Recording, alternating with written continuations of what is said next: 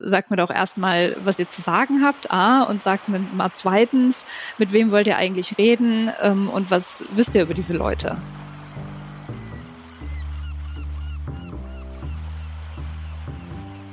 Also ich finde auch, äh, Instagram ähm, ist eigentlich das Feld, ähm, wo finde ich am meisten das passiert, was ich sozusagen perspektivisch am spannendsten finde. Ne? Also eine gegenwartsadäquate Glaubenskommunikation, wo Dinge ausprobiert werden. Und damit herzlich willkommen beim Windtauch Podcast. Mein Name ist Tobias Dauer und ich bin heute zusammen mit Anna Neumeier. Hallo Anna, wer bist du, was machst du? Äh, ich bin Religionswissenschaftlerin ähm, und ich bin an der Ruhr-Uni Bochum ähm, auf einer Professur für Religionswissenschaft und ich forsche da zu verschiedenen Themen, ähm, so im Kontext von Gegenwartsreligiosität und ein Schwerpunkt davon ist ähm, Religion und soziale Medien. Ich glaube, darüber sind wir auch heute zusammengekommen. Auf jeden Fall habe ich äh, dadurch, danach dich eingeladen, weil du eine Forschung veröffentlicht hast, ne, zu Social Media und äh, Themen. Aber du, du, hast das große Glück, dass du, glaube ich, die erste Religionswissenschaftlerin in diesem Podcast bist. Und äh, damit natürlich auch die Ehre, dein Fach vorzustellen. Erklär kurz, was ist, was ist äh, Religionswissenschaften? Ja, ähm, also Religionswissenschaft ist eigentlich, ist, ist, es lässt sich schwer ähm, quasi auf einen Punkt bringen, weil es ein sehr interdisziplinäres und auch sehr gewachsenes Fach ist. Gibt es äh, also natürlich an sich erstmal weltweit an Unis. Ähm, in Deutschland hat sich das häufig ähm, aus den Theologien heraus entwickelt, manchmal aber auch eher aus den Kulturwissenschaften oder Philologien heraus. Ähm, das heißt, ähm, ja, man hat es jetzt manchmal in den theologischen Fakultäten angesiedelt, manchmal eher in den, in den philologischen, kulturwissenschaftlichen, sozialwissenschaftlichen Fakultäten.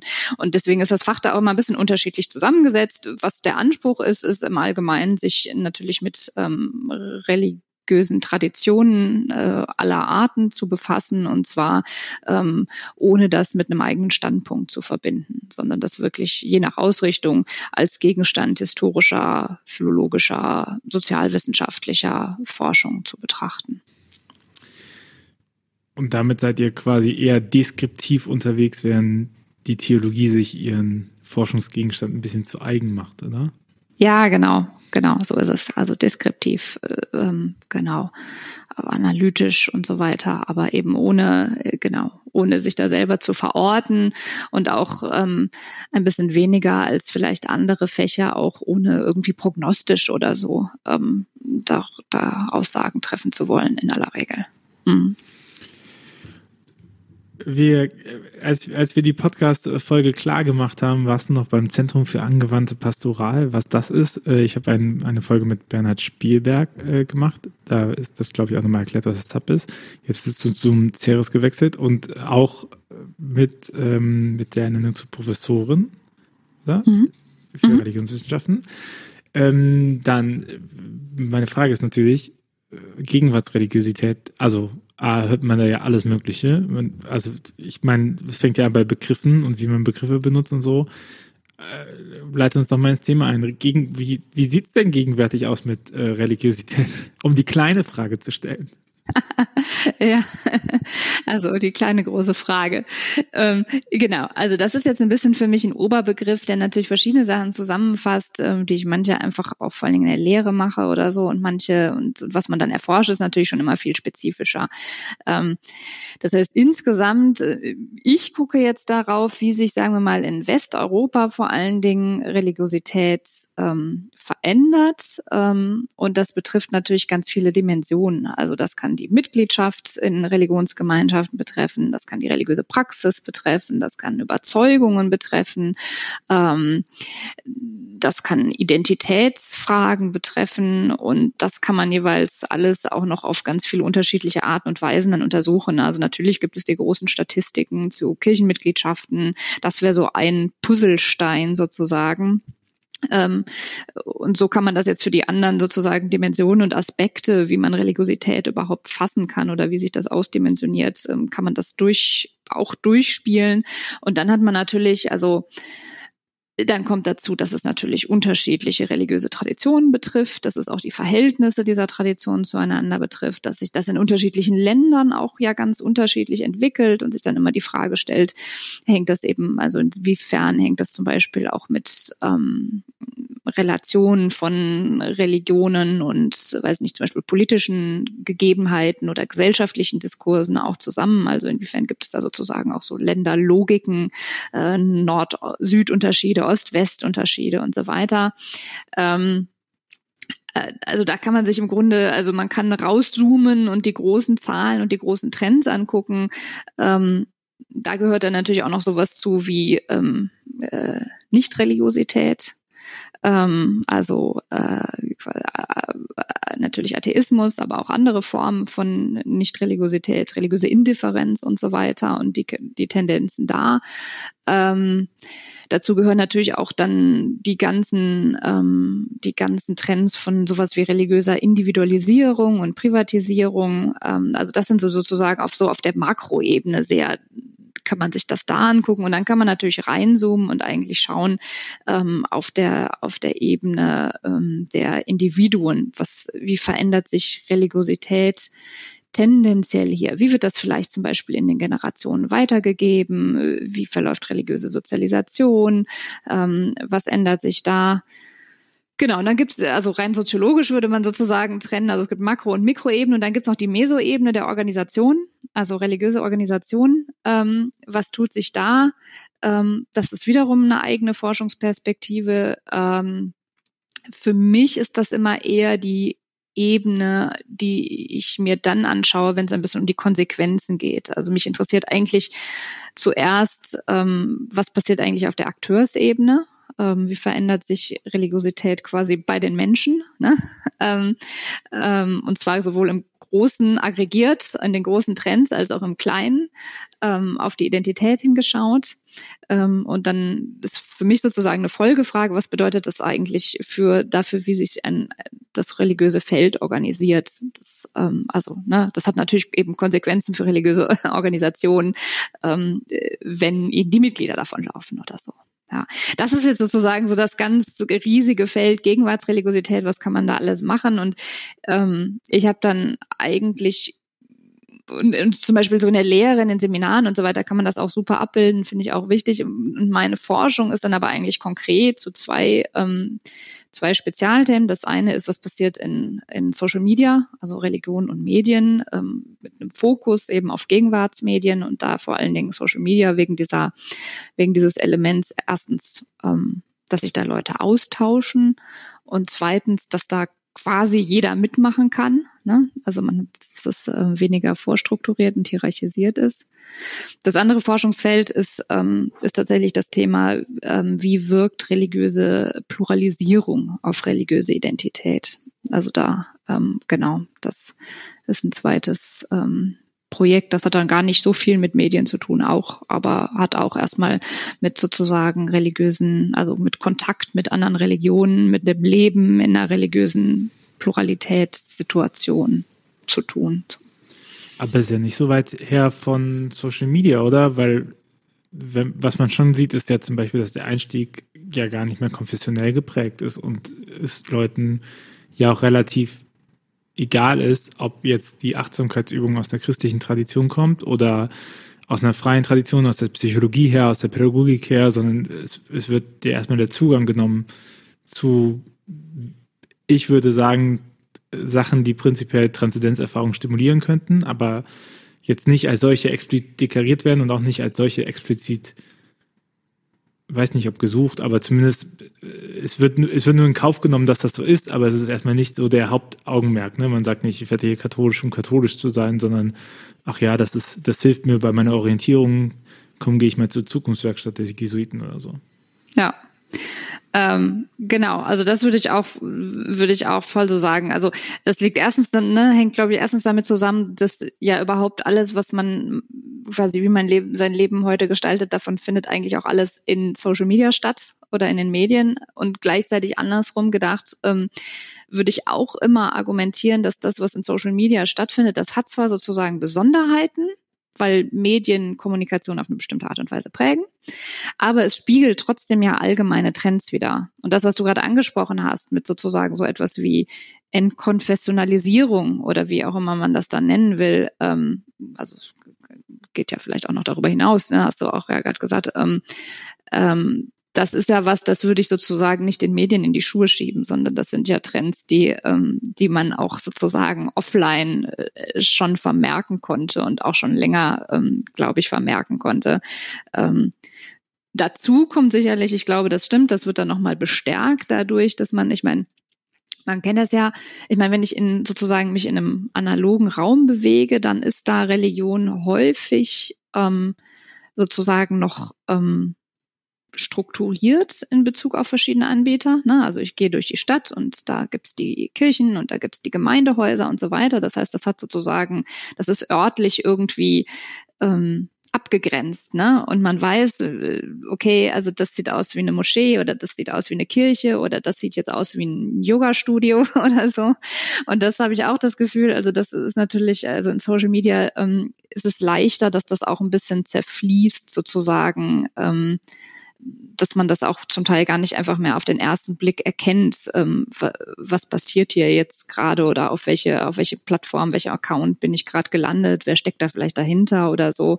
Also von daher würde ich auch, ne, würde ich sagen, das ist eigentlich ein schönes Beispiel dafür, dass man, dass ich sagen würde, es ist man kann hier eigentlich über einen Trend reden, der jetzt nicht spezifisch für Social Media ist, aber der sich daran irgendwie schön zeigen lässt und vielleicht sogar irgendwie nochmal verstärkt wird durch ähm, dadurch, dass jetzt in dem Fall da besondere Eigenschaften einfach mit einhergehen, wie Kommunikation online digital organisiert ist.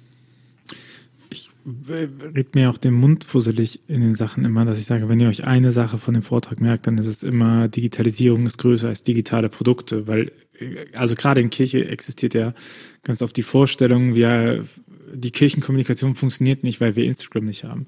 Und das ist ja totaler Quatsch, weil es gibt so viele Agenturen, die das können, ne? Also die, die einen guten Instagram-Kanal aufbauen und so, das ist eine Frage von Geld und Zeit.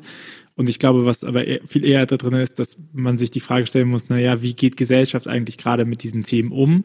Und äh, auch oft nochmal zu sagen, was, was haben wir überhaupt anzubieten in der Sache? Ne? Wenn, wenn man sich sehr darauf verlassen hat, dass man Strukturen hatte, die man füllen konnte mit seinen Angeboten und dann hat das funktioniert. Und wie du auch sagtest, im digitalen Raum existieren diese Strukturen nicht, beziehungsweise ich habe auch manchmal das Gefühl, digitaler Raum oder digital allgemein ist dadurch, dass ihr, dass ihr Kontext fehlt, halt oft flacher. Ne? Ich sehe das zum Beispiel, wenn ich bei Amazon shoppe, bin ich, egal wie sehr auch der Algorithmus mir sagt, das gibt es noch, das gibt es noch, äh, bin ich viel weniger zu Spontankäufen verleitet, als wenn ich durch, die, durch den Ikea laufe.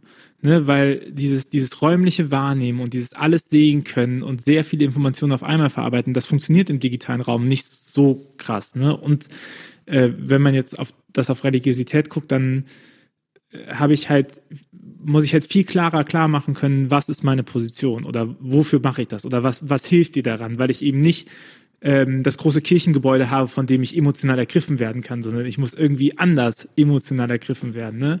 Und, und äh, das bedeutet halt, man, man muss viel, viel stärker daran arbeiten, selber die der Punkt zu sein, der kommuniziert. Also, weil wenn ich nicht kommuniziere, dann kommuniziert niemand für mich erstmal. Ne? Und das, das halt so verfügbar machen. Ich glaube, dass äh, vergisst man oft an der Stelle, aber diese Grundtendenz, wie Gesellschaft sich gewandelt hat und worauf Gesellschaft Wert legt, also bestes Beispiel finde ich immer, wie entstehen Gruppen heutzutage, ne? So nicht mehr so, dass man irgendwie sagt, das ist die Jugendgruppe und die Jugendgruppe und dann musst du dich entscheiden, sondern dass es viel mehr getrieben ist von persönlicher Überzeugung und dem gehe ich nach und diese Gruppe hilft mir, ne? Und überall geschieht das und überall weiß man darum nur Kirche und kirchliche Institutionen denken immer noch das Lagerfeuer und das Jugendhaus. Also bei uns wird, werden Gruppen noch so gemacht, wie sie vor 40 Jahren gemacht sind. Ne? Und das, ich glaube, das, das äh, versteht man seltener, beziehungsweise die, die es verstehen, agieren ja damit. Aber das ist, glaube ich, das Grundproblem. Ne? Digitalisierung ist größer als digitale Produkte. Es geht nicht darum, diesen Digitalkanal zu haben, sondern sich wirklich für die Gesellschaft zu, zu wappnen und sich halt zu fragen, welche was bringt der Gesellschaft überhaupt, dass wir da sind? Ne? Ja, Ja, da gibt's jetzt ungefähr 87 Punkte aus dem, was du gesagt hast. Bitte, bitte, bitte. Wo ich anknüpfen könnte. Ja, aber wenn ich jetzt anfange, habe ich die hinteren schon wieder vergessen.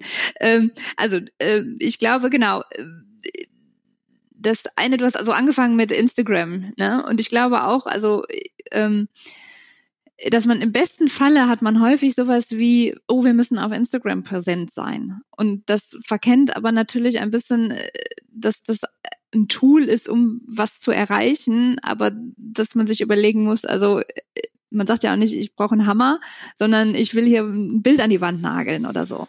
Ja, ähm, man ist auch nicht Paulus, nur weil man Briefe schreiben kann. oder so, ja, genau. ähm, genau, und das habe ich auch auf die Wahrnehmung, genau, man, man denkt, also wenn man das überhaupt auf dem Schirm hat, dann würde ich sagen, trifft man oft auf die Haltung, oh, wir müssen da, da einen Account haben. Ne? Und aber eben noch gar nicht darauf hingedacht, ähm, auf, auf wen trifft man da eigentlich? Was sind die Bedürfnisse dieser Zielgruppe? Und, und, und da komme ich jetzt eigentlich vielleicht an so eine zweiten, an so einen zweiten Gap, auf den ich auch keine Antwort habe, aber den ich immer so wahrnehme. Und das wäre eben die Frage, also was sind eigentlich ähm, Bedürfnisse der RezipientInnen? Klammer auf, oder eben einfach sozusagen gesellschaftliche Bedarfe, wie du sie auch gerade angesprochen hast. Was, was brauchen die Leute eigentlich gerade? Ähm, und das, wie weit will man sich sozusagen auch darauf einlassen? Und dann ist, vermute ich, sozusagen kirchlicherseits die Frage, wie weit können und wollen wir uns auch darauf zubewegen, weil man sicherlich ja auch sozusagen im Idealfall selber noch einen eigenen, weiß ich nicht, einen eigenen Fixpunkt hat oder so, ähm, den man ja, ne, den man trotzdem ähm, irgendwie, also der, der die Grundlage für alle Kommunikation ist wenn man das überhaupt so explizieren kann oder will. Ich kenne jetzt, ne, also ich kenne jetzt vor allen Dingen eher so ein bisschen die Arbeit, ähm, die Arbeit an konkreten Projekten von christlicher Glaubenskommunikation.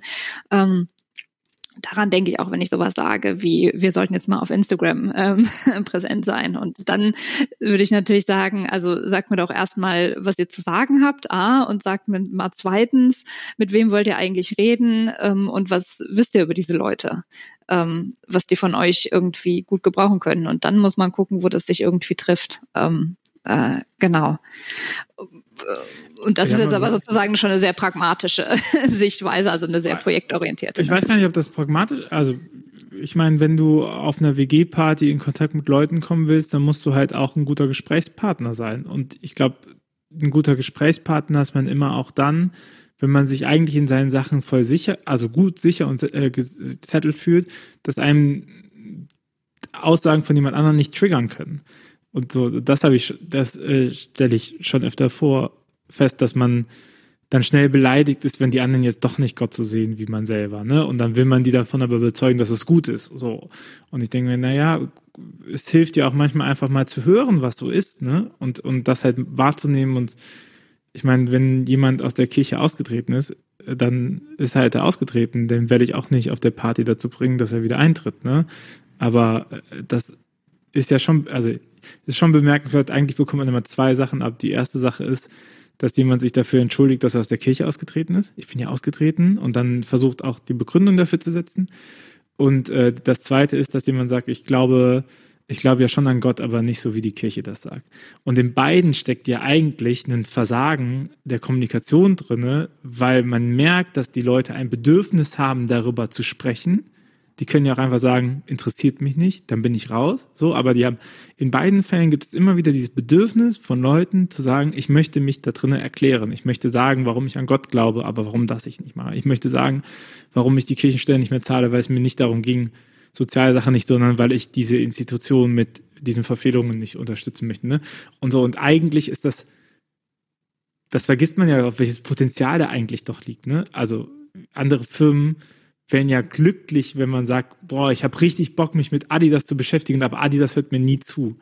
Ne? So ist es ja, so ist es ja oft nicht, so, sondern das ist ja variabel. Und Glaube braucht eben ja auch den Dialog. Ne? Glaube, würde ich sagen, ist ja ein dialogisches Geschehen zwischen Gott und dem Menschen. Und wenn ich das in eine Gruppe reinbringen kann, wären wir, also ich würde sagen, Religionen sind gemeinschaftlich sprachfähig gewordene Glaubensüberzeugungen oder Glaubensinhalte oder Glaubensbeziehungen, ne, die so in, ins Wort gefasst werden. So, das ist unser, unser im Sinne von für Kirche eigentlich der Nährboden, dass Leute Lust haben, über ihre Beziehung mit Gott sprechen zu wollen oder mit dem Göttlichen oder mit dem Transzendentalen sprechen zu wollen. Ne? Und irgendwie, weil sonst, sonst verpufft ja eh alles. Hm. Na, ähm, also ich sehe, so wie du das gerade beschrieben hast, würde ich sagen, mh, hm, also oder die Leute, die, über die du gesprochen hast, die du auf der Party triffst und die sich dann entschuldigen und sagen, naja, ich äh, weiß nicht, ich glaube eigentlich schon zumindest an irgendwas, was irgendwie dazu passt, ähm, aber Kirche ist ein Problem äh, für mich aus verschiedenen Gründen. Ähm, äh, wenn ich versuche, mich so zu sortieren, würde ich sagen, ist es vielleicht eine von, also mindestens drei, drei fallen mir jetzt ein, großen Gruppen, ähm, in denen ich ein großes Potenzial eigentlich für digitale Glaubenskommunikation sehe. Ne, das sind die ersten, ähm, wo man sagen muss, da ist vielleicht schon was schiefgelaufen und wo, wo kann man da jetzt ansetzen, mit welchem Ziel auch genau. Ne? Also ähm, dann gibt's vielleicht die Leute, ähm, ja auch in sehr, sehr großer Zahl, ähm, die noch irgendeine Art von Kirchenbindung tatsächlich auch haben, aber eigentlich nicht mehr viel konkreten Kontakt, also ne, die in der Kirche sind, die auch eine, eine sich quasi mit ihrer Identität als Christin sehen. Ähm, die aber ne, nicht hingehen, oder vielleicht ein, zwei, dreimal im Jahr hingehen und die ähm, für die eigentlich diese Form vielleicht der Formate, die Kirche anbietet, einfach nichts ist. Ne? Und da gibt's ja wahnsinnig vielfältige Gründe. Ich habe ähm, in meiner Doktorarbeit habe ich ähm, geforscht zu ähm, Leuten, die christliche Online-Foren ähm, benutzen. Und da ließen sich ganz gut einfach Religion at home, oder? Ja, genau. Man merkt, es ist jetzt komplett veraltet. Foren ist nicht mehr so sehr das Mittel der Wahl, ist zehn Jahre alt, die Arbeit. Aber ich glaube, ein paar von den Erkenntnissen sozusagen, was diese Typen von Leuten äh, betrifft, ähm, die kann man weiter mitschleifen, zumindest zum Teil. Naja, das wäre so die zweite Gruppe. Und die dritte, ähm, ähm, an die ich gerade gedacht habe, das wäre eine ganz andere. Und zwar, das sind Leute, die sich überhaupt nicht als äh, Christin verstehen, die vielleicht auch ähm, eben ganz kritische Anmerkungen ähm, oder eine ganz kritische Stellungnahme in vielen Punkten ähm, zur Kirche haben, die aber trotzdem ähm, sich eigentlich wünschen, dass die Kirche ein wichtiger gesellschaftlicher Diskursteilnehmer sein könnte. Also es gibt in, in England eine Religionssoziologin, Grace Davy, ähm, die hat über die sozusagen Stellvertreterreligiosität geschrieben. Und damit ging, da ging es sozusagen um Leute, die, wie gesagt, eigentlich überhaupt nichts mit der Kirche zu tun haben, die es aber gut finden, dass es sie gibt, Klammer auf, wenn sie gut wäre, Klammer zu, oder an den Punkten, wo sie gut ist, Ne? Also, ähm, ähm, die sich eben wünschen, dass man so eine Art eben nicht staatlichen, ähm, wertegetriebenen, wertegebundenen ähm, Akteur hat, der gesellschaftliche Debatten sozusagen mit vorantreibt, der da auch Stellung bezieht, äh, vielleicht zu Flucht und Migration, zu Armut, ähm, zu globalen Herausforderungen und so weiter. Und das ist eine Gruppe, die gewinnt man natürlich jetzt nicht als Kirchenmitglied, das kann auch gar nicht das Ziel sein, ähm, aber auch da, glaube ich, kann eben äh, Online-Kommunikation von Kirche ansetzen, um ähm, und das ist ja, das kann sozusagen ja dann auch ein Win-Win sein, ähm, ne, weil es natürlich dann auch für ähm, für Kirche ähm, totaler Gewinn ist, dass sie zumindest noch diese Art von Unterstützung haben ähm, von einer großen säkularen Gruppe ähm, und genau. Ja. Ich glaube, da muss man ja auch differenzieren zwischen Kirchenkommunikation ähm, die ja, na, ja die Frage stellt von Mitgliederbindung und, und äh, Mitgliederpflege und Glaubenskommunikation, die ich nochmal größer fassen würde, oder? Was würdest du als Ziel von Glaubenskommunikation fassen? Ähm, ja, also erstmal stimmt total. Ne? Ähm, ich denke jetzt manchmal noch viel äh, von Kirche her, weil du hast ja gerade schon erwähnt, ich äh, war länger am ZAP, am Zentrum für angewandte äh, Pastoralforschung, da haben wir viel ähm, tatsächlich konkret kooperiert äh, mit ähm, kirchlichen Institutionen. Wir haben auch die, diesen ähm, Fortbildungsstudiengang Digitale Glaubenskommunikation. Da sind eben viele Leute, die an verschiedenen ähm, Arbeitsfeldern auch in kirchlichen Institutionen arbeiten. Deswegen ist das häufig erstmal die Perspektive, die ich automatisch einnehme. Glaubenskommunikation Kommunikation ist natürlich größer, das kann individueller sein, das muss nicht so repräsentativ sozusagen ähm, sein für eine Institution, ähm, auch nicht eben für eine bestimmte Tradition gar nicht zwingend. Ähm, da geht es, ne, würde ich auch sagen, geht es äh, sozusagen auch mehr um sowas wie ein individuelles Zeugnis ähm, kann es gehen, wobei ähm, ja, genau, also ich bin keine Theologin. Ähm, das ist nicht so ähm, schlimm. Ja, okay. Also ähm, das ähm, genau so, also wofür die da sein soll, sozusagen, muss jemand anders beantworten. Lass uns, ich würde gleich gerne auf Religion und Medien reingehen, aber lass uns mhm. davor einmal kurz die Begriffe abgleichen. Wir müssen nicht dieselben haben, aber nur, dass wir so äh, das machen, weil die Frage von Spiritualität, Glaube, Religion und Kirche ist im Zweifel immer Jesus und das macht die Sache natürlich ungemein schwierig, das differenziert zu betrachten. Ne? Ich würde sagen, ich habe die hier schon öfter gebracht, aber ähm, Vollständigkeit halber, ich würde sagen, Spiritualität ist eine Haltung, die Glaube als Beziehung zum Transzendenten ermöglicht, die in Religion gesellschaftlich gemeinschaftlich sprachfähig wird und sich in Kirchenkonfession selbst normiert.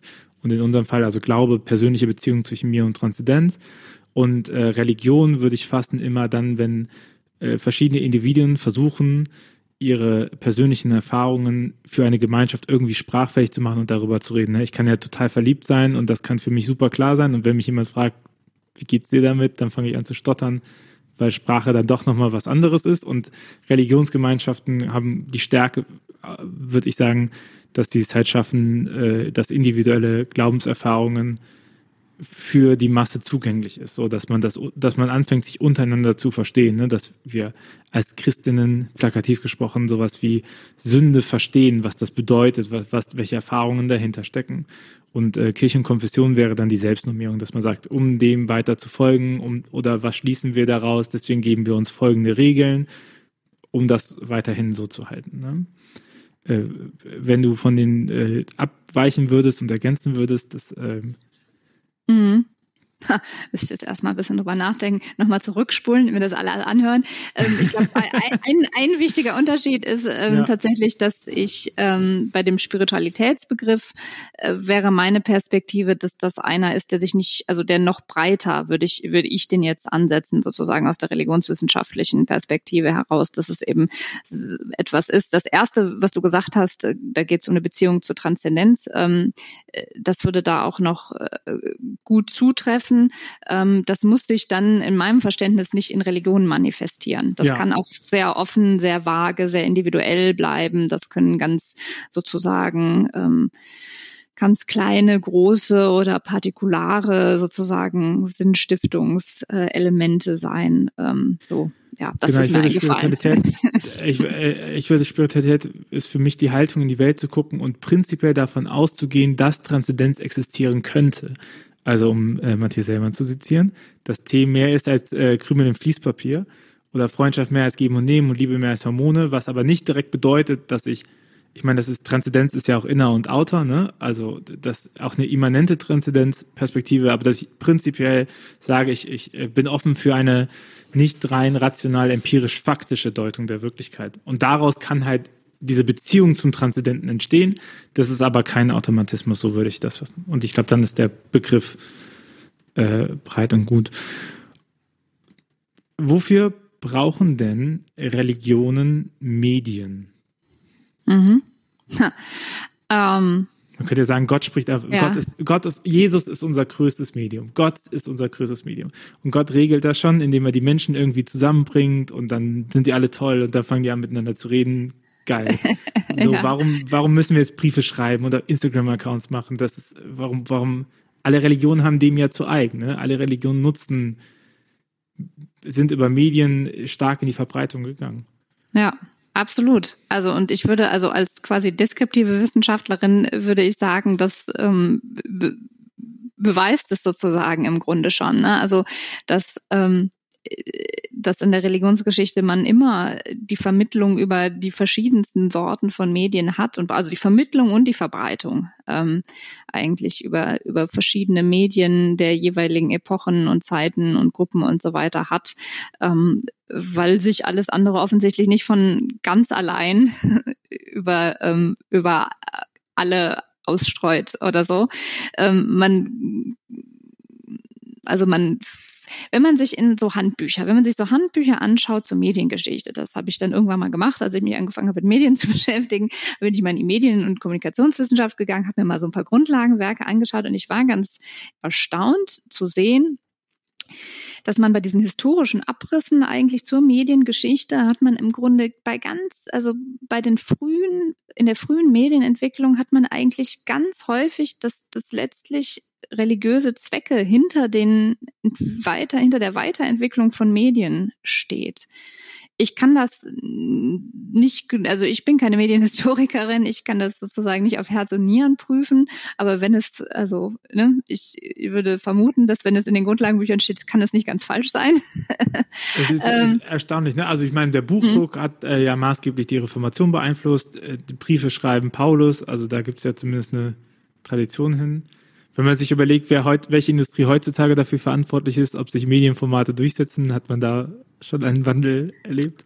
Absolut, genau. Und das würde man sagen. Also wenn man in die frühen Medienentwicklung kommt, Menschen, also Priester, ähm, natürlich ähm, ähm, Malerei, ähm, klassische Malerei, Stehlen, äh, weiß ich nicht, ähm, bildende Kunst und so weiter, dann hat man, dann wäre sozusagen die Idee, dass da eben ganz viel eigentlich aus religiösen ähm, in religiösen Kontexten vorangetrieben wurde zu religiösen Zwecken. Und dann muss man eben sagen, und dann gab es natürlich einen Umbruch in historischen, ähm, äh, in dem sich Mediensysteme emanzipiert haben, in dem sie eigenständig wurden, in dem es quasi auch ökonomische Zwecke und so weiter aufgekommen sind. ähm, äh, deswegen ist es heute nicht mehr so. Also man kann, glaube ich, nicht mehr sagen, dass Kirche ähm, Medienentwicklung vorantreibt. Aber wenn ich das so höre, dann würde das ja die These unterstützen, dass Religiosität gemeinschaftlich sprachfähig gewordene persönliche Glaubensüberzeugung ist, weil dann, äh, wenn man halt quasi sagt, dass, dass äh, Glaube einen Ausdruck sucht und man natürlich über Bilder, äh, Briefe etc. hat man ja die Möglichkeit irgendwie anzufangen, das, das auszudrücken. Ne? Je kreativer, desto mehr Spielraum habe ich auch irgendwie, wenn ich, wenn ich, wenn mir Worte fehlen. Das würde dem ja dem jetzt unterstützen, dass, dass äh, Religion in sich, dass der Schritt von, von, vom persönlichen Glauben hin zu, zu Religion immer auch ein Schritt hin zur Nutzung von Medien bedeutet. Ja, ja, ich, also ich glaube das auch. Ne? Und ich meine, das sind ja auch einfach echt komplizierte Inhalte. Die präsentieren sich nicht vor unseren Augen, die sind auch nicht anzufassen und so weiter. Und dann ähm, würde ich auch sagen, dann ist es klar, man muss das irgendwie ähm, aber man muss es irgendwie vermitteln und es ist gut äh, und das funktioniert besser, wenn man dafür eine möglichst breite und kreative Palette nutzt. Ähm, dazu kommt ja eben auch noch, dass man ähm, ja auch nicht, ähm, also dass man ja verschiedene Leute auch auf unterschiedlichen Wegen adressieren muss, ne, ähm, damit das funktioniert. Also selbst wenn man sozusagen den Anspruch hat, dass man eine Botschaft hat, die irgendwie für alle klappt, ähm, dann sind die Kommunikationswege aber nicht, funktionieren ja nicht gleichermaßen. Und das ist ja auch nichts Neues. Also ich meine, weiß ich nicht, die Briefe, die man früher geschrieben hat, die haben natürlich auch nur eine bestimmte, ein bestimmtes Milieu oder eine bestimmte Schicht erreicht. Und daneben gibt es halt orale Tradition und dann gibt es wunderschöne bunte Kirchenfenster und dann gibt es was weiß ich was und so. Also der Medienmix sozusagen ist ja, der hat sich sicherlich nochmal ausdifferenziert, aber ist sicherlich auch nichts Neues. Und ich meine, nur weil ich die gleiche, das gleiche Element in Botschaft habe, heißt es ja nicht, dass ich ihm jeden gleich erzählen kann, damit er es versteht. Ne? Also Freundschaft erzähle ich, das Prinzip Freundschaft äh, gebe ich meiner Tochter andere Sachen zu erzählen, als ich das mit meinen Freunden machen würde, als ob ich das mit jemandem äh, kurz vor seinem Tod oder sowas setzen könnte. Ne? So, also ich, ich habe ja auch die Varianz da drin, es anders zu erzählen. Ja, und auch da, also ich meine, genau, und auch da ist es natürlich, dass das Genau, also die inhaltliche Ausgestaltung ist dann unterschiedlich, aber es macht natürlich auch Sinn, das medial unterschiedlich aufzubereiten. Ähm, ja, weil das natürlich auch unterschiedliche Möglichkeiten bietet. Jetzt haben wir natürlich jemanden hier, der sich professionell mit Religion und Medien beschäftigt und darüber viel geforscht hat, jetzt auch vor allen Dingen auch mit Schwerpunkt auf, auf äh, digitale Medien. Was sind denn äh, Sachen, die dich vielleicht überrascht haben oder wo du sagst, das ist besonders teilenswert an, an Erkenntnissen, die du in diesem Bereich hast? Mhm. Gute Frage, muss man kurz nachdenken. in, in, der Nutzung, in der, ähm, in der, in der Realgestalt, so, wie, wie sieht das konkret aus? Ja. Ähm, also ich, ich habe ja angefangen, also ein bisschen mit dieser Religion und Medienforschung so um 2007 oder so rum. Ne? Und natürlich gab es da schon irgendwie Social Media, aber man war in einem ganz anderen Stadium des Zugangs, also des gedanklichen Zugangs. Also man hatte viel mehr noch sozusagen, weil man in diesen utopischen und dystopischen Ansätzen zum Internet, ne, dieses Internet, das wird alles verändern und zwar entweder auf eine ganz schlimme Art und Weise, weil wir alle vereinzeln und ähm, und es so wird so Matrix, ne? Man, man genau, in die, in die digitale Welt. Äh, man hat Sims gespielt. Ich, ich mache den Vortrag immer dieses Was ist was Buch, wo man auf so einem Surfbrett mit Baggy, so, wo auch sich klar machen muss, in der Zeit war Surfen gehen adäquates Hobby, von dem man erzählt hat. Was hast du heute gemacht? Ich habe im ja. Internet gesurft. Auf welcher Seite warst du, ne? Ja, so. genau, Generation Matrix, das trifft es vielleicht. Ja. Ähm, genau, ähm, Generation Matrix, also sehr dystopisch, manche auch sehr utopisch. Ähm, ne, mit, das wird die neue sozusagen, das ist alles egalitär und ähm, das wird sozusagen eine neue Ideale, Demokratie, Weltgesellschaft und so weiter ergeben. Und es hat sich ja im Grunde, also würde ich sagen, weder das eine noch das andere so richtig bestätigt und ist dann auch in der wissenschaftlichen, ähm, im wissenschaftlichen Zugang ja auch abgelöst worden von viel sozusagen pragmatischeren Zugängen. Also in dem Fall sieht man sozusagen ganz gut, wie sich Wissenschaft eben ja doch immer auch nicht neutral zu einem Gegenstand verhält, sondern am Beispiel des Internets sieht man schön, wie es auch sich mit ihm quasi und auch mit den gesellschaftlichen Diskursen darüber quasi weiter bewegt. Und äh, damit ging eben einher, dass man ja angefangen hat, viel pragmatischer auf ähm, auf das Internet, auf Social Media und so weiter zu schauen und eben auch stark zu fragen, ähm, oder sich darauf zu schauen, dass es natürlich eben auch kein abgetrennter Teil sozusagen des äh, der Welt ist sozusagen. Ich meine, man redet ja, also der, der Begriff der Virtualität war ja ganz stark und hat eben immer impliziert, dass es was Cyberspace. genau, das Cyberspace, das ist auf jeden Fall irreal irgendwie und ähm, special und so weiter. Und was da passiert ist, ne, was, was, äh, was in Vegas passiert, bleibt in Vegas quasi. Ähm, und das hat sich auch verändert total. Und, und zwar ja auch durchaus schon, weiß ich nicht, vor zehn Jahren oder so oder vor sieben, acht äh, Jahren vielleicht, ähm, dass man das viel stärker als einen totalen Teil des allgemeinen Lebens betrachtet. Ne? Und dass alles, was, wie wir unser Leben leben, ähm, auch Dinge sind, die potenziell in Social Media stattfinden äh, und sogar die banalsten. Und ähm, deswegen war für mich eigentlich immer interessant zu schauen, äh, wie verhält sich das, was eben online passiert? Wie, wie ist das verdrahtet sozusagen mit einem allgemeinen, mit einer allgemeinen, also mit Religiosität insgesamt? Ähm, ne? Also die, die Dissertationsfrage war eben zum Beispiel, ähm, äh, ja, da war die, die Frage darauf gerichtet, die NutzerInnen, die eben die Online-Foren nutzen, ähm, wie verhält sich das zu deren Einbindung in christliche Gemeinschaften? Eine Sache, die da zum Beispiel eben vielleicht zu dem Zeitpunkt noch eher unerwartet kam, war, ähm, dass das Internet kein Ort ist, wo man jetzt wahnsinnig viele neue Zielgruppen auftut. Das war ja am Anfang vielleicht so ein bisschen die, die also die Vision. Ne? Wir gehen online und da, ähm, keine Ahnung, das ist nochmal ein super Ort, um, weiß ich nicht, groß, ähm, groß äh, neue Leute zu, äh, zu adressieren und zu begeistern und so weiter und in den, in den Schoß der Kirche zu führen oder so. Ähm, das ist was, was sich jetzt bei mir in, überhaupt nicht ähm, bestätigt hat, sondern dass es eher häufig darum geht, ähm, im Grunde Leute, die ohnehin bestimmte Bedürfnisse haben, sei es Leute, die in der Kirche sind oder Leute, die nicht in der Kirche sind, aber eben spirituell irgendwie spirituelle Bedürfnisse haben, die einfach, also da Defizite im Grunde sozusagen der Offline-Umgebung aufzufangen. Ne?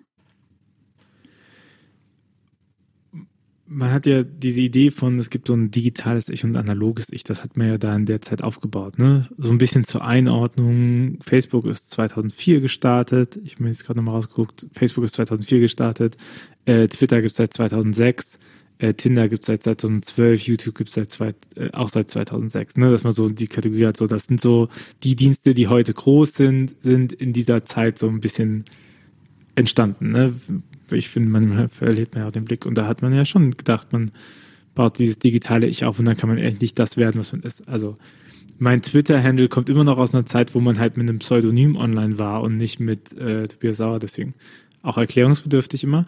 Äh, und aber das ist ja schon faszinierend, wie man, wie man, ich, also man kann es ja nicht mehr halten, ne? Obwohl es ja immer wieder gesagt wird, so ja, digital, dann machen wir das und das, aber digital und analog ist ja verschmolzen. Ne? Am, am besten trifft es ja die AD, ZDF Online-Studio, wenn sie sagt, Menschen gehen nicht mehr online, Menschen sind es und je nachdem, wie viel der Mensch schläft, ist halt jede dritte bis fünfte Minute eine Minute online. Und da ist, also, ne, wieso sollte diese Person, wenn die sich so viel dieser Logik von Plattformen, von, von Kommunikation miteinander aussetzt, ne? Also, wieso sollte die auf einmal das ablegen können? So, das funktioniert ja bei uns Menschen äh, nicht besonders gut. Und dass man irgendwie, ist es auch ironisch einfach, dass man dann feststellt, dass die Menschen, die online sind, dieselben Menschen sind, die in der Straße wohnen. Ich weiß noch, in dem, in der aktuellen MDG Trendmonitor zu religiöser Kommunikation, mein Lieblingspart ist da drin, dass da drin steht einfach, ähm, Katholiken sind online, aber sie verhalten sich genauso wie alle anderen. Und ich denke mir, im ersten Moment habe ich gedacht, hä, das ist doch Quatsch. Und im zweiten Moment dachte ich mir, naja, was muss da noch für ein Gedankenbild dahinter stehen, dass so ein Satz explizit nochmal gestellt wird, dass Menschen halt Menschen sind, ob sie analog sind oder digital. So, ob sie katholisch sind oder evangelisch, dass Digitalisierung eben kein säkulares Phänomen ist, wo nur die, die des Teufels geweiht sind, unterwegs sind, sondern dass Digitalisierung uns betrifft, ob wir einen Facebook-Account haben oder nicht. So, sondern das, das, das zieht sich halt durch. Ja. Übrigens ein gutes Beispiel, also ich habe genau die Grafik vor Augen, von der du redest, äh, in der MDG-Studie, weil ich die auch viel verwende. Und zwar ähm, in dem Kontext, also ich bin halt äh, vor allen Dingen, ähm, verstehe ich mich auch als empirische Forscherin natürlich ähm, und deswegen bin ich auch total angewiesen auf diese ganzen, also ich sammle auch selber Daten, aber quantitative Daten, ähm, professionell gesammelte quantitative Daten, da bin ich natürlich angewiesen auf andere ähm, Datensätze. Die MDG-Studie ist dann total wichtiger und man merkt da zum Beispiel dann auch natürlich über innerhalb des religiösen Feldes totale Ungleichzeitigkeiten, ähm, was es jetzt gerade gibt, ne? also keine Ahnung, Ahnung, wenn ich über Online-Gottesdienste rede, gibt's äh, vor allen Dingen, äh, finde ich, im evangelischen Bereich eher eine, eine größere, eine größere Sammlung ähm, von Daten und auch Auseinandersetzungen, mit denen ich arbeiten kann. Auf der katholischen Seite ist die MDG-Studie sozusagen zur allgemeinen Mediennutzung ein total wichtiger Datensatz. Und ich nehme auch immer das her, was du gerade gesagt hast. Die Katholiken sind erstaunlicherweise nutzen die gar nicht anders das Internet als ähm, die, äh, die Bevölkerung insgesamt, um dann zu sagen, ja, also können wir einigermaßen sagen, dass die MDG-Studiendaten auch ähm, für den evangelischen Bereich gelten können, weil die Hypothese liegt nahe, dass die sich eigentlich auch gar nicht so sehr äh, ähm, quasi ähm, anders verhalten. Ähm, das ist sozusagen eine kleine Fußnote dazu, dass ich mich immer freue. Ähm, also es gab ja gerade auch nochmal eine, eine spannende MIDI-Studie zu den InfluencerInnen.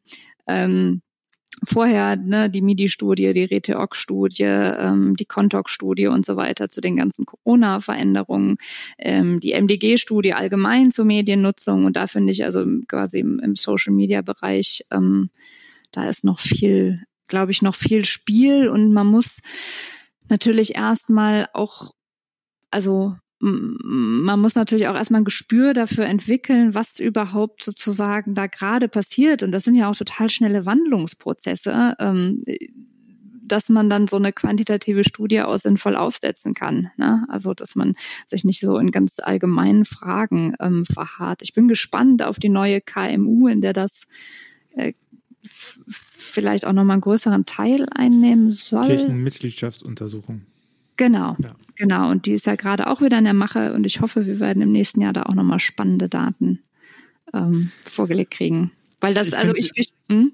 ich finde, man kann gar nicht mehr sozusagen, also äh, man kann gar nicht mehr diese Kirchenuntersuchungen machen, ohne zu gucken, was passiert eigentlich online. Gerade unter diesen Bedingungen, die du gerade gesagt hast, also jede dritte wache Minute ähm, online zu sein, das ja. Ich, ich finde zum Beispiel auch in dem Punkt sehr, ich hatte es auch mit Ariadne Klingbeil von der MDG äh, besprochen, ich finde es sehr bemerkenswert, äh, wie nicht existent Instagram ist in der MDG-Trendmonitor. Ne, wenn man sagen muss, okay, also es gibt eine sehr valide, große Kirchenbubble auf Instagram, wo was nicht nur Kirchenbubble ist, sondern was, was eine christliche Bubble ist. Sowohl, wenn man nochmal in die Freikirchen reinkommt, auch immens groß. Äh, die beiden ähm, institutionalisierten Kirchen, evangelisch-katholisch, haben, haben sich da auch positioniert evangelisch stärker als die katholische Kirche von offizieller Seite. Es gibt, ähm, es gibt mehrere Netzwerke, die sich gebaut haben. Also uns gibt es als Ruach ökumenisch und privat finanziert, das JIT-Netzwerk über die evangelische Kirche, über SCEP finanziert. Äh, dann gibt es die Basiskirche, die von der Landeskirche Hannover kommt, die einen YouTube-Kanal betreiben, also nochmal die so diese Idee haben, wir haben nicht wir unterstützen nicht die Creator auf ihren Plattformen, sondern wir haben quasi einen YouTube-Kanal, den wir mit unterschiedlichen Creatoren bauen. Äh, Facepower ähm, vom Zap, äh, vom Jan ähm, initiiert, was, was dasselbe Prinzip macht, nur mit dem Instagram-Kanal mehr im Fokus und jetzt mehr noch auf TikTok. Ne? Also es gibt ja, gibt ja viele, die das machen und alle zeigen ja ähm, dieselbe Entwicklung, dass Kirche wächst, wenn Themen stimmen. Also dass man, dass, dass die ja alle alle Kanäle, ich habe ich hab extra nochmal mit Lilith äh, vor kurzem gesprochen, die Projektleitung vom Yeet-Netzwerk, gesagt, gibt es einen Kanal bei euch, der nichts wächst? Und sagt, nee, alle Kanäle wachsen, bei uns auch, alle Kanäle wachsen. Ne? Und jetzt guckt man so auf kirchliche Institutionen rum und stellt halt fest, naja, die meisten wachsen da nicht. Ne? Und äh, wenn man sich dann das aber weiterzieht, Digitalisierung ist ja größer als digitale Produkte, ähm, dass überall, wo Themen gespielt werden, auch Kirche da wächst. United for Rescue, ne? So, also solche, solche Initiativen, die sich gründen, Zeitfenster Gottesdienst in Aachen, so, so Initiativen, die gründen, die nicht mehr sagen, wir wollen hier alle ansprechen, sondern die sagen, äh, das ist unser Thema und da, dafür stehen wir ein, ne? Und ich glaube auch, dass das etwas, was eigentlich die große Chance ist, von, äh, von der modernen Mediennutzung auch für Religion ist es, dass es eben nicht mehr um Orte geht, sondern um Themen, dass die im Fokus stehen und dass man da eben auch punkten kann, weil als Theologe gesprochen würde ich ja sagen, wir haben eine ziemlich gute Botschaft, die allen Menschen zugänglich ist und für alle Menschen überzeugend. Das ist natürlich eine äh, sehr innere Position an der Stelle. Aber wenn ich in dieser Grundüberzeugung eigentlich meine Institution aufbaue, dass ich Sakrament und Werkzeug dafür bin, das Reich Gottes zu errichten mit dem Menschen guten Willens, dann äh, habe ich ja eigentlich die Gewissheit, dass ich, dass ich das nur ins Gespräch bringen muss, ne? Und dass ich genau dieses Thema, was bedeutet das denn, äh, durchdeklinieren kann. Also eigentlich äh, ideale Bedingungen für Wachstum in Kirche. Was ja so ein bisschen konträr ist, ne, zu dem, was man über Kirche hört. Aber das glaube ich, weil, weil halt Strukturen fallen. Das muss man ja schon sagen. Äh, Kirche Struktur fällt, ne, und, und Bestehendes und äh, die, die, äh, die, die Vasen, die man sonst füllen konnte mit Inhalt, die gehen halt äh, kaputt. Ja, ja.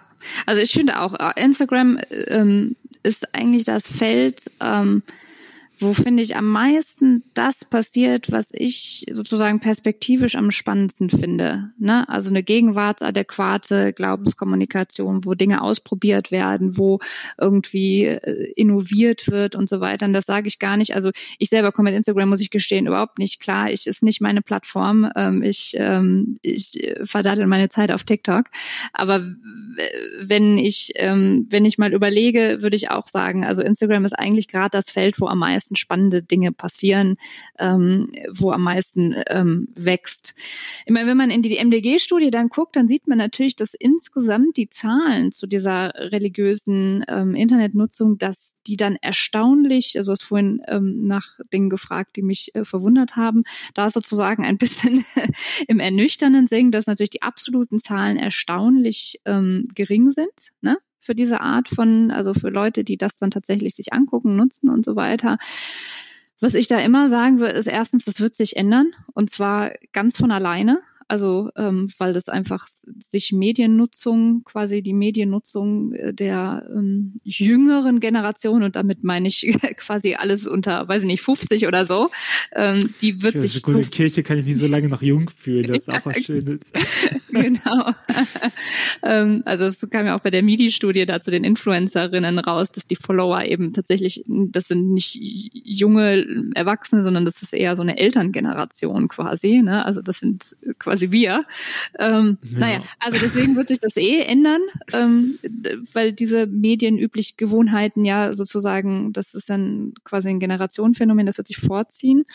Ähm, und das andere, was ich denke, ist ja, vielleicht sind die absoluten Zahlen nicht viel, aber wo sind sie denn viel? Na, also gegen welche imaginäre oder, also man rechnet das, finde ich, immer gegen so eine imaginäre Grundgesamtheit aus, aber diese Grundgesamtheit, zum Beispiel jetzt im Falle der MDG von KatholikInnen in Deutschland, die findet man ja auch anderswo nicht. Na, also es ist ja nicht so, dass die Gottesdienste jetzt voll wären oder so und davon nur jeder Zehnte auf Instagram ist, sondern ähm, äh, wir reden ja insgesamt über vergleichsweise kleine Fallzahlen und ähm, da muss man sich, glaube ich, auch ein bisschen ehrlich machen, dass ähm, man sagt, naja, aber die Trends gehen ja schon dahin zu sagen, also das, was auf Instagram passiert, sollten wir eigentlich ziemlich ernst nehmen. Ähm, und äh, ja, genau, und ziemlich gut machen. und ich ähm, meine, das ist auch nochmal die Frage nach äh, Preis-Leistung, ne? Also ja, ja, natürlich gibt es hier mehr und die Sonntagsgemeinde pilgert immer noch eine beachtliche Anzahl an Menschen durch das Land und machen sich mobil. Aber was das auch mit einem Aufwand drin ist. Und wenn ich jetzt zum Beispiel ähm, für Josephine Teske, Seligkeitsdinge unterstrich, äh, evangelische äh, Pastorin in der Nordkirche, Mitglied des EKD-Rates, haben wir noch, bevor sie Mitglied des EKD-Rates war, im ersten Corona-Ostern oder zweiten Corona-Ostern, da verschwimmt meine Zeitperspektive ein bisschen, ähm, äh, Fasten, Fastengebete gemacht. Und im Prinzip, würde ich das katholischerseits sagen, sind das Tagzeitgebete, Stundenliturgie, morgens, mittags, abends. Das hat sich gewechselt, da ist nur Text auf der Seite. Die variiert dann nach Textzeit und nach Tages, äh, nach Tagen gehen dann die Texte durch, aber das ist nichts Besonderes. Und trotzdem haben wir es geschafft, dass halt täglich über diese 40 Tage ähm, über 3500 Zugriffe mit über siebeneinhalb Minuten Zugriffszeit waren. Also entweder sind die eingeschlafen vom Handy oder sie haben halt das benutzt, weil es gab nichts anderes zu tun. Du konntest halt nur diesen Text lesen. Du, so, du, du konntest nichts anderes tun damit, ne? Und das ist eine, eine krasse Menge. Und da muss man sagen, hey, wie viel Personal ist denn da reingeflossen? Da ist meine Zeit reingeflossen, um die Seite zu bauen und da ist Fines Zeit reingeflossen, um diese Texte zu schreiben. That's it. Ne, da wird, da wird nichts groß geheizt da, da ist nicht noch jemand als Hausmeister da. Und ich glaube, das muss man auch nochmal in Relation setzen. Also welche, welche Größe schaffst du eigentlich mit den Inhalten zu erreichen? Und dann in diesem Fall, deswegen mag ich das Beispiel so gerne, explizit auch mit religiöser Praxis und vielleicht auch sogar mit Erstkontakt zu religiöser Praxis, ne? weil zu Hause kann ich das ja mal beten. Wenn ich mich in die Kirche reinsetze, dann habe ich direkt sowas wie, ich muss mich zeigen und äh, dann muss ich mich bewerten lassen. Ne? Und so kann ich das mal einfach in meinem Kämmerchen mitmachen. Und, und dann im Verhältnis zum, zum Personalaufwand und zum, zum Kostenaufwand, den ich da reinstecke. Und ich finde, das darf man auch nicht vergessen bei diesen ganzen Diskussionen um Zahlen. Ne? Dass ich, ich würde die Zahlen gerne kostenbereinigt sehen. Ja, ja, ja. Und also total, ne? Ähm, das, das finde ich auch. Und ähm, also, weil es ja einfach auch ein totaler Vorteil sein kann, dass man eben online im Grunde ähm, äh, translokal denken kann. Ne? Das ist einfach super pragmatisch, ein, ein großer Vorteil eben in Bezug auf die Zahlen, auch in Bezug auf sozusagen eine kritische Menge an Menschen zusammenzukriegen, für die ein bestimmtes Angebot sehr interessant oder extrem wichtig ist. Ähm, das hatte ich bei diesen Foren auch immer wieder der Punkt, dass da Leute Leute waren, die waren sehr aktiv in ihrer Gemeinde, aber die hatten halt spezielle Bedürfnisse, die da nicht vollständig befriedigt wurden. Und online ging das halt, ne, weil sie ähm, da quasi Gleichgesinnte ähm, getroffen haben. Ähm, was ich immer spannend finde, und das ist sozusagen die Frage, auf die das diese Forschung für mich immer hinauslaufen, ist, ähm, wie sozusagen welche größeren ähm, Wandel in Bezug auf das religiöse Feld ähm, werden da eigentlich sozusagen auch ähm, angestoßen oder wiedergespiegelt oder befördert? Und also das betrifft bei mir so Fragen wie den Wandel von religiöser Autorität oder den Wandel von religiöser Gemeinschaft. Aber ein Punkt, den du natürlich auch äh, jetzt gerade angesprochen hast, ähm, äh, ist der Wandel sozusagen von Territorialität. Ne? Also welche Rolle, ne, wenn man das sozusagen ähm, ernst nimmt, welche, also das, ähm, dass man online mit Online-Kanälen sozusagen anders ähm, äh, anders agieren kann, ähm, eine viel breitere Masse ähm, adressieren kann. Ähm, und wenn man das sozusagen versucht gegenzurechnen in Aufwand, in Ressourcen, in Zahlen, in Finanzen und so weiter, dann wird das, glaube ich, ähm, muss man sich einen Plan machen, wie wichtig sozusagen lokal analoger Kontakt ist und für wen und in welcher Form und so weiter. Und andererseits, welche Chancen, also äh, wo, ähm, wo eben digitaler Kontakt, translokaler Kontakt und so weiter äh, besser funktioniert. Und für wen, ja. ich sag's, ich sag's wunder gerne, weil es äh, paar Leuten immer wieder schockt, aber Territorialgemeinde stirbt eben. Also es gibt keinen kein Weg vorbei ähm, an diesem Punkt, ne? Was aber nicht heißt, dass nicht Gemeinde vor Ort existieren kann, sondern ich glaube, man muss sich einfach auch da Digitalisierung ist größer als digitale Produkte. Man kann sich ja diese Art der Gesellschaft zu eigen machen. Und es gibt ja auch religiöse Franchise. Also nehmen wir Night Fever oder nehmen wir äh, Nacht der Lichter von Tizé, nehmen wir Kirchentag, Katholikentag in einer älteren Zielgruppe.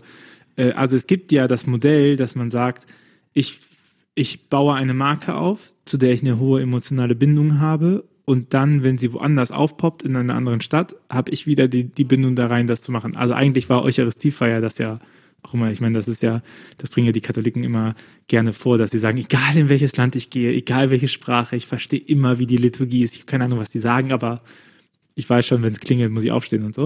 Und das bekommt mir ja ganz gut hin. Also, keine Ahnung, ich war in der französischen Messe und ich bekomme das hin. Ich weiß, wo was ist, ne? Und das ist ja eigentlich dieses Gefühl, was ja diese Rückbindung hat an den Kern. Aber wenn ich halt nicht mehr sozialisiert bin oder wenn diese Form mir nichts mehr zusagt, dann bringt es mir halt auch nichts, wenn sie auf eine andere Sprache ist. Das verstehe ich nicht.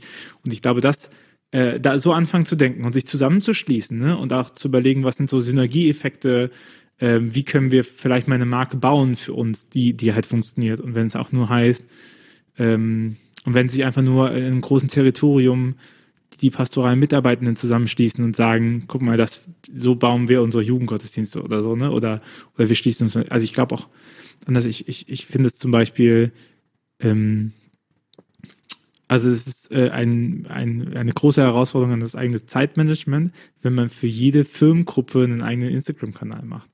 Anstatt dass man sich nicht eher zusammensitzt und sagt, wie wollen wir Firmung im Dekanat, im, im, über mehrere Dekanate hinweg, über mehrere Kirchenkreise hinweg, vielleicht landeskirchlich bistümlich denken, dann einen aufbauen und dann eben von da aus weiterempfehlen. Ne? Also ich glaube, das ist halt das Spannende, so wie, dass man eben nicht über Orte geht und sagt, hey, du bist in Bad Wurzbach und deswegen gehst du zum Bad Wurzbach in die Firmung, sondern dass man sagt, nein, das ist das Firmthema und wenn du dich organisierst, dann gibt es auch die Lokalgruppe in Bad Wurzbach oder so. Ne? Mhm. Das funktioniert nicht immer, aber ich glaube, so diesen Gedankengang sich zu eigen machen, dass man eben davon profitieren kann, dass, dass, dass äh, digitale Kommunikation so krass territorial einschränken kann. Ja, ich weiß nicht, ob du, du, du kennst das sicher, wahrscheinlich auch viele von den ZuhörerInnen ähm, von Heidi Campbell, diese Unterscheidung von Transferring, Translating und Transforming. Ähm, das, Heidi Campbell ist eine amerikanische ähm, Religion- und Medienforscherin, vielleicht so der bekannteste Name äh, ähm, in der englischsprachigen Welt. Und die hat auch viel zu den Corona-Online-Gottesdiensten gearbeitet und ähm, hat ein bisschen die Unterscheidung aufgestellt ähm, wenn man sozusagen äh, religiöse Formate ins Digitale ähm, übersetzt, kann man da offensichtlich, wenn man, wenn man sich die Ergebnisse anguckt, kann man unterscheiden, wurden die einfach nur transferiert, also abgefilmt hochgeladen, so sinngemäß, ähm, wurden die translated, übersetzt, also wurde die sozusagen ein bisschen angepasst auf die Möglichkeiten des Mediums. Also sagen wir mal, wir haben Online-Gottesdienst und dann ähm, sieht man jetzt aber nicht den Priester von hinten, sondern man sieht ihn so in einem ordentlichen Bildausschnitt von vorne, wie den Moderator von der Tagesschau oder was weiß ich was. Und man hat vielleicht noch einen Gebärdendolmetscher in einem kleinen Extrascreen oder was weiß ich was. Das wäre vielleicht so eine Translating-Form. Und dann sagt sie, das dritte ist das Transforming und das ist im Grunde neu zu denken. Was wollen wir eigentlich mit den Formaten und was müssen wir deswegen jetzt online für einen Weg finden, um das auszudrücken? Und jetzt bei dem, was du gerade gesagt hast, habe ich gedacht, naja, und das gilt aber vielleicht eben auch, also ne, in der quasi Transforming steht da so ein bisschen natürlich an der Spitze ähm, ihrer Auflistung als das, was man eigentlich an, als Anspruch haben sollte, ähm, über die Inhalte und über die Anliegen eigentlich nachzudenken und davon aus medial zu gestalten. Hatten wir quasi ganz am Anfang schon unseres Gesprächs, schließt sich quasi der Kreis. Aber was ich gerade gedacht habe, als, als du ähm, äh, gerade ähm, als du gerade gesprochen hast ähm, und den, von den Firmengruppen und so weiter ist, dass das Gleiche vielleicht eben auch gar nicht nur für digital gilt. Ne? Also ich meine, Hybrid ist jetzt das große Stichwort. Das ist habe ich immer den Eindruck, wahnsinnig vage und offen und aber dass diese Idee des Transformings ähm, auch letztlich für die Verbindung von Analog- und Digitalformaten. Ne? Also wenn man eben verschiedene Firmengruppen hat, wie schafft man das sozusagen, die gleichzeitig in sozusagen ihren Eigenheiten zu adressieren, vielleicht eine lokale Gemeinschaftlichkeit und Zusammengehörigkeit, also auch Bindung herzustellen, ähm, die und ich würde jetzt, also ich würde ja sagen, sozusagen, das Lokale ist vielleicht nicht das Wichtige, aber sowas wie, also dass dann doch irgendwie Aspekte von Atmosphäre, von Körperlichkeit, von was weiß ich, was eine Rolle spielen können. Das muss man eben dann schauen. Und wie schafft man es trotzdem sozusagen so vielleicht digital einzubinden oder zu ergänzen oder wie auch immer, dass man ein transformiertes Format hat was im Grunde diesen neuen, neuen digitalisierten oder mediatisierten Welt irgendwie auch ähm, äh, ja, ähm, angemessen ist. Ne? Und, aber ich glaube, um das zu schaffen, muss man eben das verinnerlicht haben, dass Digitalisierung größer ist als digitale Produkte und dass wir nicht in einer Welt mit digitalen Kanälen leben, sondern dass wir in einer digitalisierten Welt leben. Und egal, ob ich einen analogen Kanal oder einen digitalen Kanal benutze, ich muss mich da, muss mir darüber klar machen, wie die Gesellschaft funktioniert und was deren Prämissen sind. Und ich, halt, keine Ahnung, ich sage ja auch immer, äh, ich hatte es auch hier schon öfter gesagt, äh, dass, dass wenn ich Jugendliche erreichen will, dann denkt man ja immer, man müsste einen Instagram-Account aufmachen. Aber wenn man nochmal nachdenkt und sich überlegt, welchen Kanal gibt es denn, der bei Jugendlichen zum Beispiel gar nicht gesättigt ist, dann ist das die Briefpost. Jugendliche bekommen keine Briefe. Und, ne, und das ist für mich ein gutes Beispiel, um deutlich zu machen, naja, der, der Brief darf dann aber auch nicht heißen, äh, du musst dich zur Firmung anmelden, sondern der muss der Logik auch folgen. Ne? Vielleicht gibt er ein Geschenk mit, sagt er, guck mal hier, äh, mit, diesem, mit diesem Heft arbeiten wir in unserer Firmung. Und du kannst es dir schon mal angucken und äh, schmeiß es weg, wenn du es nicht brauchst. Oder ansonsten arbeite mal durch. Und wenn du Lust hast, äh, hier ist das Formular und wir können auch mal miteinander reden, wir treffen uns einen Kaffee, I don't know diese Möglichkeiten gibt es, ne? Und die Wahrscheinlichkeit, dass dieser Brief geöffnet wird, ist viel, viel höher als die Wahrscheinlichkeit, dass man in diesem gesättigten Markt, auch Instagram, das muss man ja schon sagen, die, die Chancen hochzukommen schnell sind ja auch schwieriger geworden, ne? Dass man da es schafft, als lokale Gruppe ungeübt einen Kanal hochzuziehen, sodass der, es ist ja kein lokales Netzwerk, sodass der in dem Sichtfeld des Jugendlichen vor Ort auftaucht. Ne? Und ich glaube, und dafür muss man aber verstehen, dass es, dass, dass es halt verzahnt ist, dass es, dass wir in einer digitalisierten Gesellschaft äh, leben und, und dann diese, das so selbstverständlich mitdenken, ne? Und sich auch da nicht, ich glaube, das ist ja manchmal, dass dann die Leute sagen, oh, jetzt hast du was Modernes gemacht, jetzt machst du Briefe. Gott, wie kannst du das tun, ne? Und da hat man so Angst davor. Aber wenn man das verstanden hat, dann weiß man, naja, es ist ein Aufmerksamkeitsgeschäft, es ist ein Beziehungsgeschäft und es ist ein Verfügbarkeitsgeschäft. Und alle drei Sachen löse ich viel stärker über einen Brief bei Jugendlichen in diesem Kontext, in diesem bestimmten Case, als ich das zum Beispiel über einen, Content-Format lösen kann. Ne? So. Mhm. Ja, das mag sein, habe ich gar nichts hinzuzufügen. Aber bevor ich die, dir die letzte Frage stelle, mhm. ein kleiner Hinweis in eigener Sache. Wenn du, liebe Hörerinnen, liebe Hörer, diesen Podcast unterstützen möchtest, dann hast du dazu die Möglichkeit, auf steadyhq.com slash windhauch eine Mitgliedschaft abzuschließen. Ähm, dafür bekommst du dann auch die Zusammenfassung des Podcasts als E-Mail zugeschickt, äh, jeden Donnerstag, sodass du es auch einmal nachlesen kannst oder nochmal später nachlesen kannst, was wir eigentlich nochmal Religionswissenschaft und brauchen, brauchen Religion, Medien. Äh, da hast du eine kleine Zusammenfassung immer. Ähm, ich glaube, das ist ganz cool. Da mit der, mit der, äh, mit der Mitgliedschaft unterstützt du ganz aktiv diesen Podcast, denn jede Woche aufnehmen, schneiden, nachbearbeiten ist ein großer Aufwand, den wir hier betreiben, damit wir die Inhalte fast wöchentlich, würde ich sagen, eine ganz gute Quote dieses Jahr, äh, zu dir bringen. Ansonsten bewerte uns gerne äh, auf Spotify, auf Apple Podcast, auf Google Podcast, auf Acaster, wo auch immer du uns gerade hörst. Das hilft uns auch weiter und teile diese Folge, wenn du sie inspirierend fandst, auf WhatsApp, Facebook, Instagram. Auch da äh, sei dir keine Grenze gesetzt, denn auch das hilft uns abseits der Mitgliedschaft diesen Podcast weiter zu betreiben.